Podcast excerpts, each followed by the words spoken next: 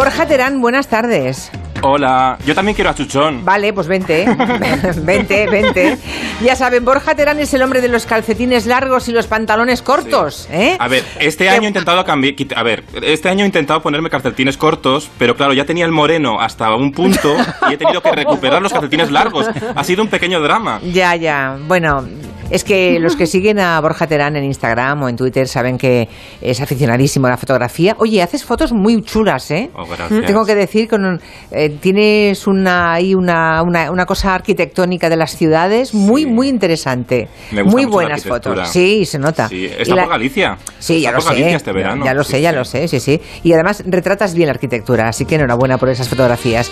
Pero claro, la- a, veces se pone él en la foto y cuando se Claro. pone él siempre lleva pantalones cortos y calcetines largos hasta la rodilla, que digo, Claro. pero esto es como cuando yo iba a las monjas con 14 o 15 años con Pero es- uniforme. Pero es que ahora es diferente, esto es moda. Ah, Esto vale, esto es cool. Se liga más con calcetín alto. ¿Ah, sí? Yo lo- yo- a mí no me Mm. funciona. A ver, a mí no me funciona. Yo lo intento, pero no me funciona. Entonces, entonces, ¿por qué lo dices? Pues Porque te lo han contado otros. Me lo- ya. Claro, me han dicho, mejor estiliza un poco la pierna, súbete el calcetín, pero no funciona. Ya os digo yo que no funciona. Ya, bueno, Deben ligar entre ellos, entre los de los calcetines altos. Ya, igual. Se cuando votan veas- entre ellos. Cuando veas uno por la calle como tú, tú haz algo, Vale, Borja, guiñas el ojo o algo, no. claro. No sé. Pero fracaso, no sé. Volveré a sacar el abanico como antiguamente, ¿no? Que se sacaba un abanico, había mensajes con abanico. Bueno, da igual, dejemos nuestras cosas. Borja Terán vuelve a Gelo otra temporada, toma la memoria televisiva como siempre como campo de actuación, porque no olvidemos que la historia de un país también se cuenta en la tele que se ha hecho en determinado momento y la tele que se ha visto, ¿no? Y viene preguntón, si te parece, antes de que empecemos con el gran, el genial Fernando Fernán Gómez, vamos a contar que quieres hacer una especie de ranking, ¿no? Y quieres Claro. preguntar a los oyentes. Claro, porque el año pasado yo os intentaba sorprender con preguntas que teníais que adivinar. Ahora vamos a hacerlo al revés. Os voy a hacer unas propuestas cada día y me tenéis que decir qué es lo mejor para vosotros. Y vamos a empezar por elegir la mejor sintonía de una serie española. Porque para empezar, para cocinar bien un cocinado televisivo o en la vida, es muy importante crear ese clima de sugestión. Y eso lo hacían las grandes sintonías. Así que yo, a dedo, sin ninguna muestra representativa, he escogido cuatro muy míticas para que elijáis la que más os ha marcado. La mejor sintonía según los oyentes. Sí. Lo ponemos ya en la, en la Sí. cuenta de Twitter de Julián La Onda. ¿Vale? Os, a ver, venga. os introduzco la primera, por ejemplo, una de las más míticas. Por cierto, hoy vuelve a morir Chanquete. Ya hemos perdido las cuentas de las Es veces que muere. Lo que dijo ayer el señor de Murcia. Sí. Lo recuerdo yo hoy. Y yo creo que Mercero acertó mucho al elegir una sintonía con la iconografía de un silbido inolvidable.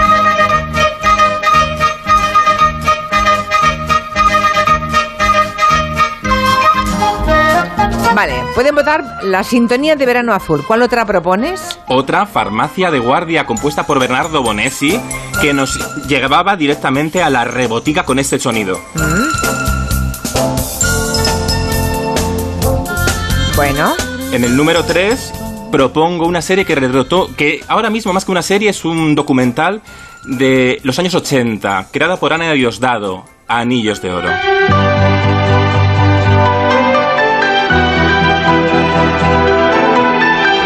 ¿De quién es esta sintonía? Muy bonita, De ¿eh? García Antón Abril, García-. De García Abril, el Ah. gran Antón García Abril, que ahí donde ponía la- el ojo ponía la música perfecta. Mm. Y por último, como hay que las sintonías crean muy bien la atmósfera, yo he dicho, voy a traer la que puede ser el Twin Peaks español.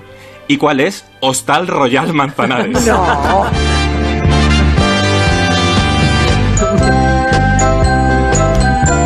Pero esto es, de una, esto es de una arbitrariedad, Borja Terán. Bueno. Claro, o sea, tú propones verano azul, farmacia de guardia, anillos de oro y, y, y hostal Royal Manzanares. Hombre, ya que me dejas, Julia, yo me aprovecho. Ay, he ay, dicho, ay. "Osta- Oye, Hostal Royal Manzanares que para diferenciarse de todas las sintonías, para buscar ese carisma, salían todo el personal de la serie limpiando los baños y subtitulaban el nombre de la serie como la serie más limpia de la televisión. Oye, originales. originales Lina Morgan. Yo hubiera puesto otras series, ¿eh? Pero bueno, Ay, ya claro. está llevándome la contraria. No, Julia, no, no te llevo la contraria, pero hombre, es que ah, el hombre y la tierra, la sintonía del hombre Pero y la eso es un tierra. documental, déjame un poco para otros días. Eso Ah, es un bueno. documental. Hombre, la tierra documental. Ah, Claro, ah, hoy solo tocaba series. solo ¿no? series. Sí. Ya, vale. Hoy series. Series antiguas. Curro Jiménez. Curro Jiménez No, ¿no? tampoco, ¿no? Vale, Ay, vale. ¿cómo, cómo sois, de verdad, Julia? Pero que ahora vamos a hacer Fernando Fernán Gómez. Que sí, que me lo pediste. Que sabéis que me llamó Julia el otro día por teléfono, que me hizo mucha ilusión. Descolgué, descolgué el teléfono y me dice Julia, ¿estás dormido? Y yo, no, no, no. Y yo estaba en la cama completamente. Por supuesto. ¿A qué, hora Pues- te, a qué hora te llamó? Muy temprano, muy temprano. Ah. Bueno, hoy, hoy también he llamado muy temprano a otra persona que tampoco estaba en la cama. No, estoy muy despierto. Pero luego he comprobado que no estaba del todo despierto también. Sí, sí, también pasa mucho. ¿Por, por qué la gente miente cuando la pillan en la cama a las 8 de la mañana? Porque siempre te A- sientas a las mal. 8 de la mañana. No, Sí. era, Uy. era un poco más tarde, era un poco, lo mío era- pero tú sabes la ilusión que hace mirar la mesilla de noche y ver que pone en el teléfono Julia Otero, Julia Otero, y digo yo, qué pronto empieza a trabajar. ¿Qué está pasando? ¿Ha pasado algo? Bueno, eh, voten ustedes si Verano Azul, a sintonía, Farmacia de Guardia, Anillos de Oro y Hostal Royal Manzanares. Enseguida Sí. nos ponemos con Fernando, con el gran Fernando Fernán Gómez. Pero vamos a recuperar una historia muy bonita de cuando debutamos, podemos decir, en el tema de la pandemia, en el tema del COVID-19, eh, en pleno estado de alarma, el primer gran confinamiento. Bueno, estamos en la primavera, por tanto, del 2020. Vamos a conocer a los protagonistas de una historia que son el dueño y los empleados de un restaurante de Madrid que se llama El Docamar. Cuéntanos. Sí, en Docamar, un histórico del barrio de Quintana, que está en la calle Alcalá, número 337, abierto desde el año 63. Esto no se suele hacer en la radio, a no ser que pasen por caja. Pero es que de este restaurante tenemos que saberlo todo y dónde está y que la gente eh, tenga conocimiento de esta historia. A ver, hacen unas bravas buenísimas, eso eh, es lo primero sí. que hay que decir, ¿verdad? ¿Las has probado, Marina? No las he probado, pero son famosas. Vale, pues cuando cerró todo el país, decidieron hacer lo que ninguna administración podía hacer, que era garantizar una comida saludable a las familias necesitadas de ese barrio. ¿Os acordáis, no? Cuando la Comunidad de Madrid eh, tiró de pizzas y de menús de comida rápida para eso. Bueno, pues Raúl Cabrera, que es el dueño del Docamar, habló con sus empleados, que estaban todos en casa porque no se podía hacer esa actividad, y todos se pusieron de acuerdo en que había que volver al restaurante para cocinar con la puerta cerrada de forma gratuita. Iban a dar de comer a todos los vecinos del barrio que no tuvieran para comer. cuando lo ofrecimos al ayuntamiento, pues surgían muchos problemas, ¿no? Decir, bueno, ¿y ese, transporte cómo se hace? Y oye, que sepáis que, nosotros ahora mismo, o sea, no, o sea, este es un proyecto así, ni, ni fondos, ni no, no, no, no, no os preocupéis, solamente pasarnos una lista de familias que lo pueden necesitar y nosotros nos ocupamos del resto, de, de- de contactar con esas personas para ver cómo les hacemos el reparto, de dónde, de cuándo, de cómo y tal. Y entonces, pues llegamos a dar hasta 70 personas, que era comida, desayuno, comida y cena. Impresionante. 70 personas del barrio cada día, ¿eh? desayuno, comida y cena, llamaban a la administración y se asustaban. No, es que no tenemos fondos. Decían, no, no, que no queremos fondos, solo la lista de las personas de proximidad que estén cerca del restaurante a las que nosotros podamos incluso llevarle esa comida a casa porque no se podía salir. Este verano el diario.es le dedicó un artículo a esta historia y el Docamar ha sido un descubrimiento Fijaos, ¿eh? un año y medio después, para muchos de nosotros, por aquellas, esas bravas de las que habla Marina también, que hay que probarlas al menos una vez en la vida, y por su faceta solidaria. Raúl nos ha contado que en un año difícil para la restauración, ahora les está llegando todo el cariño de vuelta Claro, de su el- clientela. Es el retorno de, de una manera de ver el mundo y de comportarse. Sí, y de los vecinos, ese Sí, cariño, señor. Incluso de, que, de quienes nunca pasaban por allí. Pues la verdad es que ha sido abrumador porque esto ocurrió hace más de un año.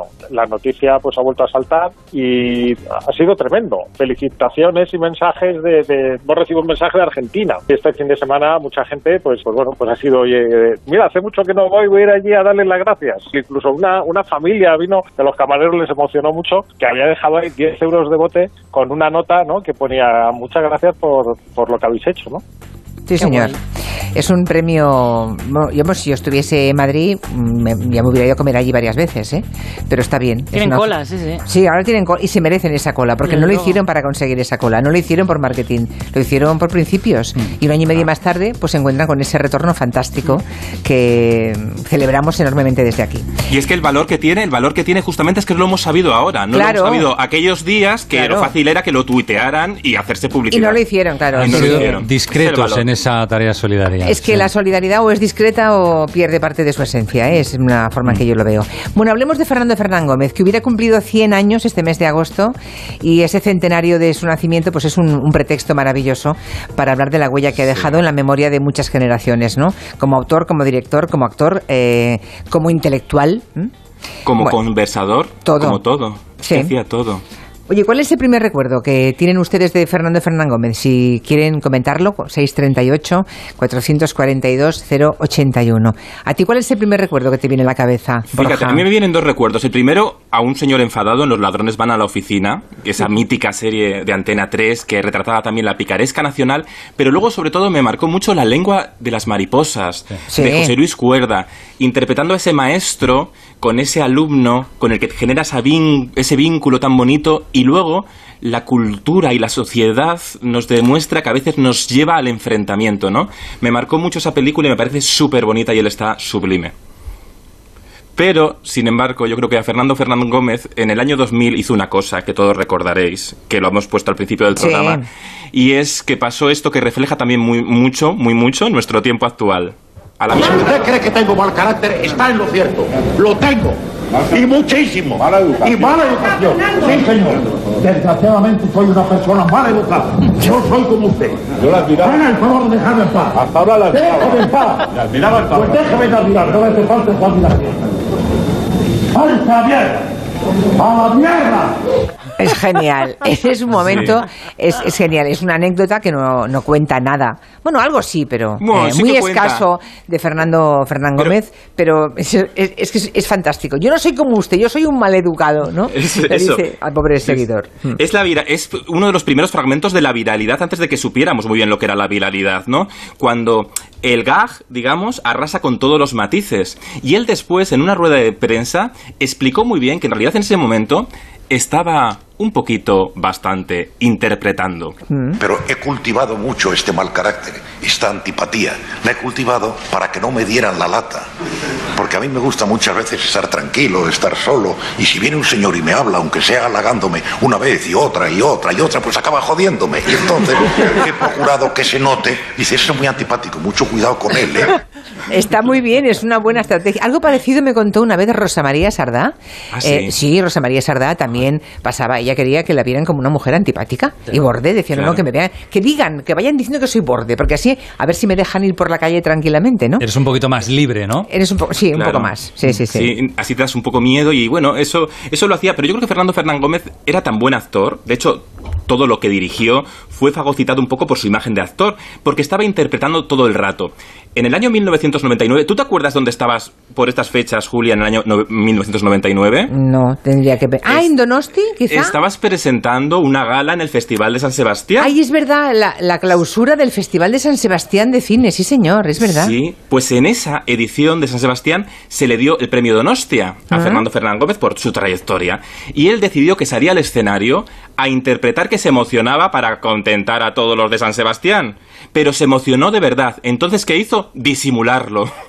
Bien sé que este honor se me confiere más que por haber trabajado bien, por haber trabajado mucho. Pero a pesar de ello, me enorgullece y me conmueve recibirlo. Muchas gracias al Festival de San Sebastián y a su director Diego Galán. Y muchas gracias a todos ustedes por acompañarme en este momento. Bueno, ahí, se emociona, pero intenta pero intenta hacerse el duro, ¿sabes? Esta cosa de macho ibérico, de voy a hacerme el duro porque yo hoy me iba a emocionar, pero como emociona de verdad, pues no, me hago el serio. Él llamaba a los premios chapas, porque les dejé, de hecho, de hecho, los primeros Goya, los años 87, fue el gran triunfador de la noche por el viaje a ninguna parte y Mambrú se fue a la guerra, se llevó todo, arrasó y no fue a la gala no fue a la gala. No le gustaba, no le gustaba nada lo de los premios y todo Ni los actos públicos. Era un hombre que tenía, que detestaba la vida social, lo que entendemos por vida social, ¿eh? Vivía pues, su vida. La vida de impostura, porque luego sus amigos le encantaban y era súper generoso y les invitaba a comer y se gastaba todos los sueldos en el, en el amiguerío. Mm. Lo cuenta en la silla de Fernando en esa película. Y le gustaba mucho salir, era un saledor, pero mm. a Mercedes Milá le explicó muy bien en los 80 por qué no le gustaba nada esto de las entrevistas y la vida pública. Sí, claro que como hablar entre dos personas, pero en realidad para que escuche uno, pero que ese otro no está, no, no, no participa en la conversación. Y a mí esto me produce una sensación de violencia, porque una entrevista, eh, lo mismo de prensa que de esta de televisión o de radio, es lo que menos se parece a la conversación, lo que menos se parece al diálogo. Hay una persona que pregunta, otra persona que contesta, pero nunca hay dos que dialogan. Se parece mucho más a los exámenes, que es una cosa odiosa que yo recuerdo, claro y, al interrogatorio policiaco, que yo he, procurado eludirlo siempre. Pero no, no, por muchos esfuerzos que tú hagas por esto de conseguir una naturalidad y tal, no se parece nunca a una conversación normal. Claro, es que no es una conversación en realidad. Lo que pasa es que yo tengo la sensación que un buen comunicador debe intentar convertir una entrevista en algo más próximo a una conversación que dé una atmósfera de tranquilidad para que el preguntado Mm, se sienta en confianza para responder, mm, digamos, libremente, ¿no? Totalmente. Y eso lo consiguió con él Elena Santonja, que dijo, como no da entrevistas pocas y de aquella manera va con tensión a las entrevistas, pues pongámosle a cocinar y que se olvide que es una entrevista y en esa entrevista él explicó, en el mítico Con las manos en la masa, él explicó cómo fue, atención, es muy interesante, cómo fue su primera vez en el escenario. Ah, el primer día que trabajé como profesional, que no es que lo hice mal, es que no lo hice. No lo hice. Mi papel era cortísimo, yo lo despreciaba.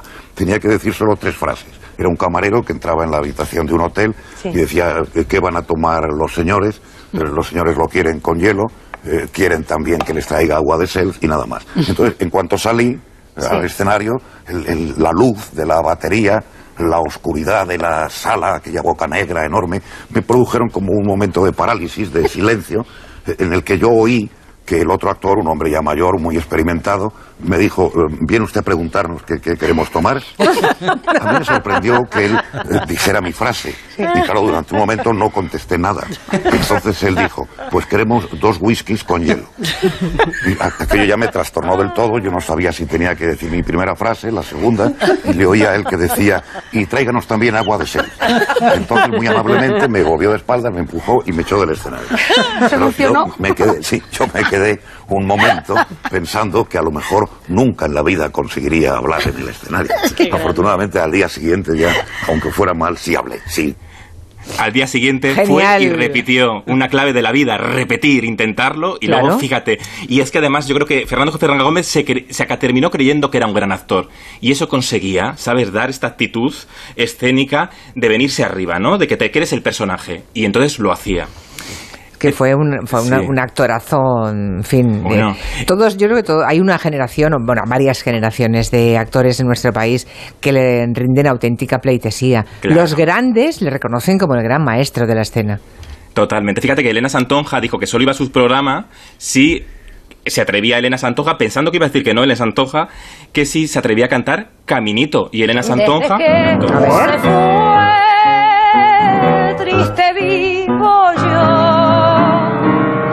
caminito amigo, yo también me voy. O sea, fue la condición que le puso Fernán Gómez a Santonja, que cantase ella Caminito.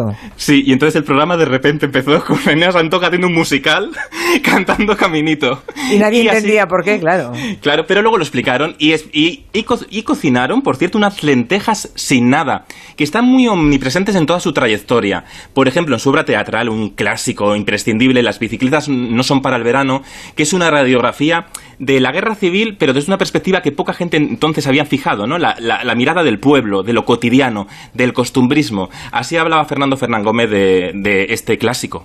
Para que la guerra se acabara tenían que ganar los militares y estaba deseando que llegaran los militares. A los, al mes, al mes y medio, a los 15 días de la llegada de los militares a Madrid, yo era rojo, porque aquellos años de opresión, de hambre, de desigualdad, de injusticia, yo creo que, que a mí me han formado de una determinada manera.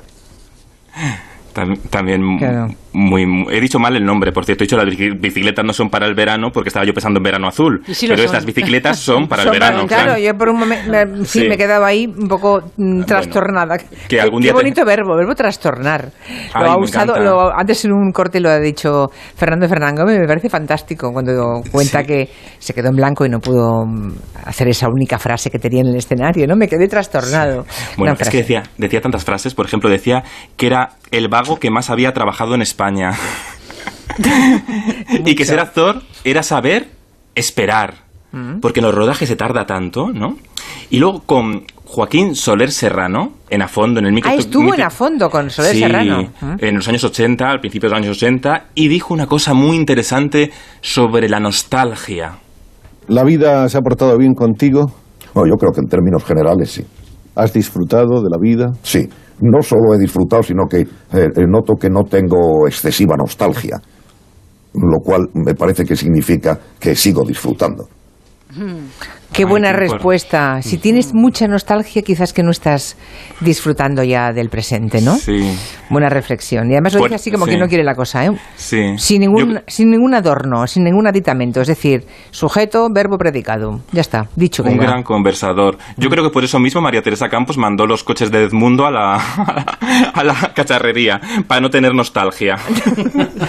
Yo creo que no es bueno tener nostalgia temas, de Borja. quien no te quiere, ¿no? Yo ¿Has creo visto que- como hilo? No, fatal, Hilas maravillosamente. Espera, que hay oyentes que también hilan. Escuchemos lo que nos cuentan. De Fernando Fernán Gómez, lo primero que recuerdo es en blanco y negro, un estudio 1 con la venganza de Don Mendo. recuerdo la venganza de Don Mendo Anda. de, la- de las veces que más me he podido reír viendo una obra de teatro. Genial, Fernando. La razón por la que yo conocí a Fernando Fernán Gómez, o el primer eh, contacto que tuve, fue a través de un libro y se llama Los Ladrones. Lo estaba buscando y es del 87. Uf. Lo leí y a partir de ahí me, me fascinó. Así que prácticamente todo lo que sacaba Fernando Fernán Gómez lo leía. Mi interpretación favorita de Fernando Fernán Gómez es en La lengua de las mariposas Mm. el papel de maestro. Para mí, pues la verdad que de crío me acuerdo sus películas y sobre todo su humor, las películas cómicas que tenía y era un, un humor eh, con mucha ironía y que a mí me hacía muchísima, muchísima gracia. Un humor profundamente inteligente. Esa lengua de las Sí. mariposas basado en una obra de Manuel Rivas, ¿no? Creo sí, recordar. sí, totalmente. La gran Era obra de co- Manuel Rivas. Era co- co-guionista con- junto con Azcona, Sí. Azcona en la película. Sí, Sí, sí, sí, sí. Bueno, pues los oyentes ya han votado en la página Ay, de Twitter. La propuesta que hizo Borja Terán de mejores sintonías de series, de series, era Verano Azul, Farmacia de Guardia, Anillos de Oro y Hostal Royal Manzanares. Y la que ha ganado por mucha, bueno, mucha diferencia respecto a la segunda, tampoco tanta. ¿Sabes cuál ha sido, Borja? Lo estoy viendo y me gusta. Habéis elegido muy bien. Muy bien. Anillos de Oro, esta que estamos escuchando. Oh.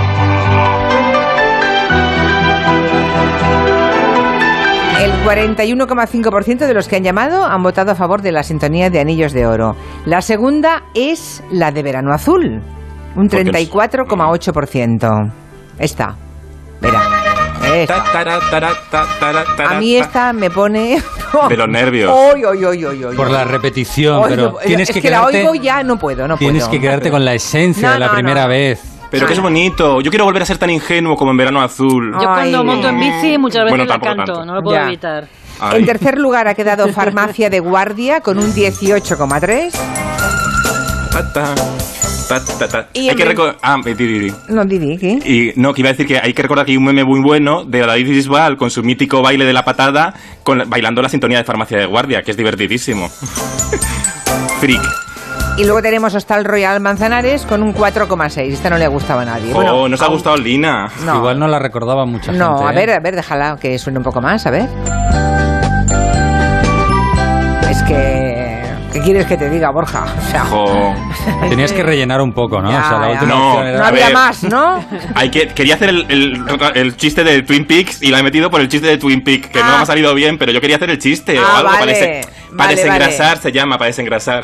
Bueno, Anillos de Oro, una gran sintonía, sí señor. Como serie, la escogida por un 42,5%. Lo que pasa es que es una sintonía con un punto de tristeza, ¿eh? Mm, A mí me pone muy a, mí me pone, melancólica. a mí también, me pone triste. Te inspira eso, ¿no? Melancolía. Sí, Tristeza, ¿no? sí, sí. Hay un final, hay un final espectacular. De, la, los- la serie siempre tenía unos finales espectaculares que te dejaban pegado al televisor, porque al final hacía un retrato de la sociedad y de la crudeza de los 80, de, de- en el momento en el que se reflejaba, bueno, los divorcios, cuando se legalizaba el divorcio en España. Sí. Eh, yo os recomiendo verla, porque hay unas interpretaciones espectaculares y es que nos hace entender muy bien de dónde venimos y por qué estamos ahora así de trastornados, como diría Fernán Gómez.